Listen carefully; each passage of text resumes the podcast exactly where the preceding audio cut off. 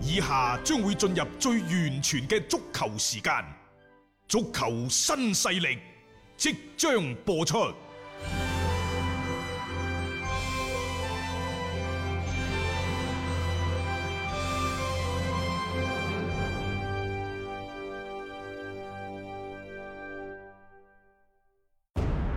足球場，英雄地，幾多難忘時刻。攞翻住個波，從廣州太陽神到恒大富力，從東較場驚天一射到亞冠加冕，從童話變成現實，從英雄變成傳奇。最偉大嘅球員，最不可思議嘅入球，勝敗之間只有一線。神奇之處，魅力所在，一比零啊！各位，只可意會，更可言傳。足球新勢力，各位朋友好，歡迎收聽今日嘅足球新勢力。今日係二零二零年九月二十六號，嗯，禮拜六，係啊，亦都係比賽日啊。所以我哋今日嘅話題更加多係集中翻喺歐洲嘅足球賽事方面。嗯，首先呢，就大家不妨去睇睇呢，就歐足聯。嗯，歐足聯係公布咗二零一九到二零二零賽季最佳獎項嘅候選名單。係各位要留意啦，喺呢一個候選名單當中呢，就而家公布咗三個人：嗯，奇雲迪布尼、利雲道斯基、係紐 亞。誒冇咗兩大天王，美兩大斯、球王 C 朗啊，呢個真係出奇啊！啊！嗱咁嘅歐足聯嘅年度最佳頒獎嘅獎項呢，係按照歐洲主流聯賽嘅賽季表現作為評判嘅基準。嗯，具體嘅投票規則呢，就係、由二零一九到二零二零賽季歐戰八十隊參賽球隊嘅教練，嗯，以及係嚟自於歐洲體育媒體嘅五十五名記者組成嘅評審團。然之後呢，佢哋就會喺每個誒、呃每個成員呢，就會喺每個位置上勾出前三名嘅球員。第一名五分，第二名三分，第三名就一分，嗯，就唔會話去咗一個最低分就去咗一個最低冇啊分，就冇呢回即係事大嘅。家照計分咯，啊即係綜合嘅一個積分嘅排布。啊然之後每個位置上獲得評分最高嘅三名球員呢，就會組成最終嘅評選名單。嗯，咁以前話哦，中鋒呢個位一個係美斯，一個係斯 C 朗朗，啊係咯，但係可能今年大家覺得利雲道司機嘅表現更加好，係所以呢，佢就評選咗五分，就可能俾咗啊呢個呢個杜斯司基機。係啊，嗯，咁然之後門將位置最好紐亞就俾咗佢。係冇錯等啦等，即係每一個嘅評委佢即係手上面都有呢個所謂嘅三張嘅票啦，啊你去選擇係按順序咁去選擇㗎。不過咁，同嗰啲咩國際足聯嘅世界足球先生啊，同法國足球嘅金球獎相比呢，就其實歐足聯嘅呢個年度最佳球員嘅獎項，相對會係公平公正啲嘅。嗯因為自從二零一一年呢個獎項設立以嚟呢，過去咁多年基本上其他獎項就嗰兩大球王包辦嘅，係啊，但係歐洲嘅年度最佳呢，就即佢哋兩個加埋攞到都係五次啫。即係唔係壟斷式嘅一個情況啦唔，啊，即啊係所以呢一個就相對嚟講咧，啊，即係我又唔係話之前講嗰啲即係美斯、斯朗壟斷嘅嗰啲獎項一定係唔客觀，但係咁喎啊，前邊嘅九次呢，美斯、斯朗都有入圍前三名嘅喎。啊佢雖然攞唔到最後嘅唯一係啊嘅 一個，即係基本上佢佢入哋前兩個三都係前三噶嘛，即係大家嘅選項，即係正如你話齋，基本上我勾選嗰啲球員嘅名字嘅時候，美斯、斯朗、斯朗、美斯，係大家都有個咁咯選擇啦。反正呢個係十年以嚟，啊係佢。兩個係冇入到最後嘅三甲候選名單。嗯嗯嗯，有即係一個時代嘅終所以，結啦所係嘛，以我唔知係咪可以咁早話一個時代的 終結，係但係我大膽啲講，未來三年之內呢個時代必定會終結。嗯咁都差唔多㗎啦。未來三年，你諗下兩位嘅球王幾啊多歲啦？但係係儘管係咁。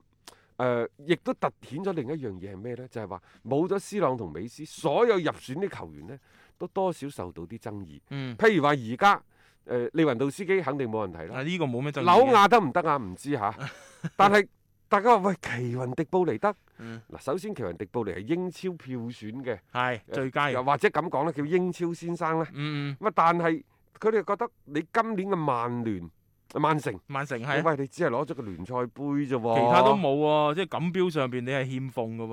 啊！佢話你睇睇相同嘅位置喺英超有冇人好過你奇雲迪布尼？單止賽季嘅表現。嗯，有冇人好過啊？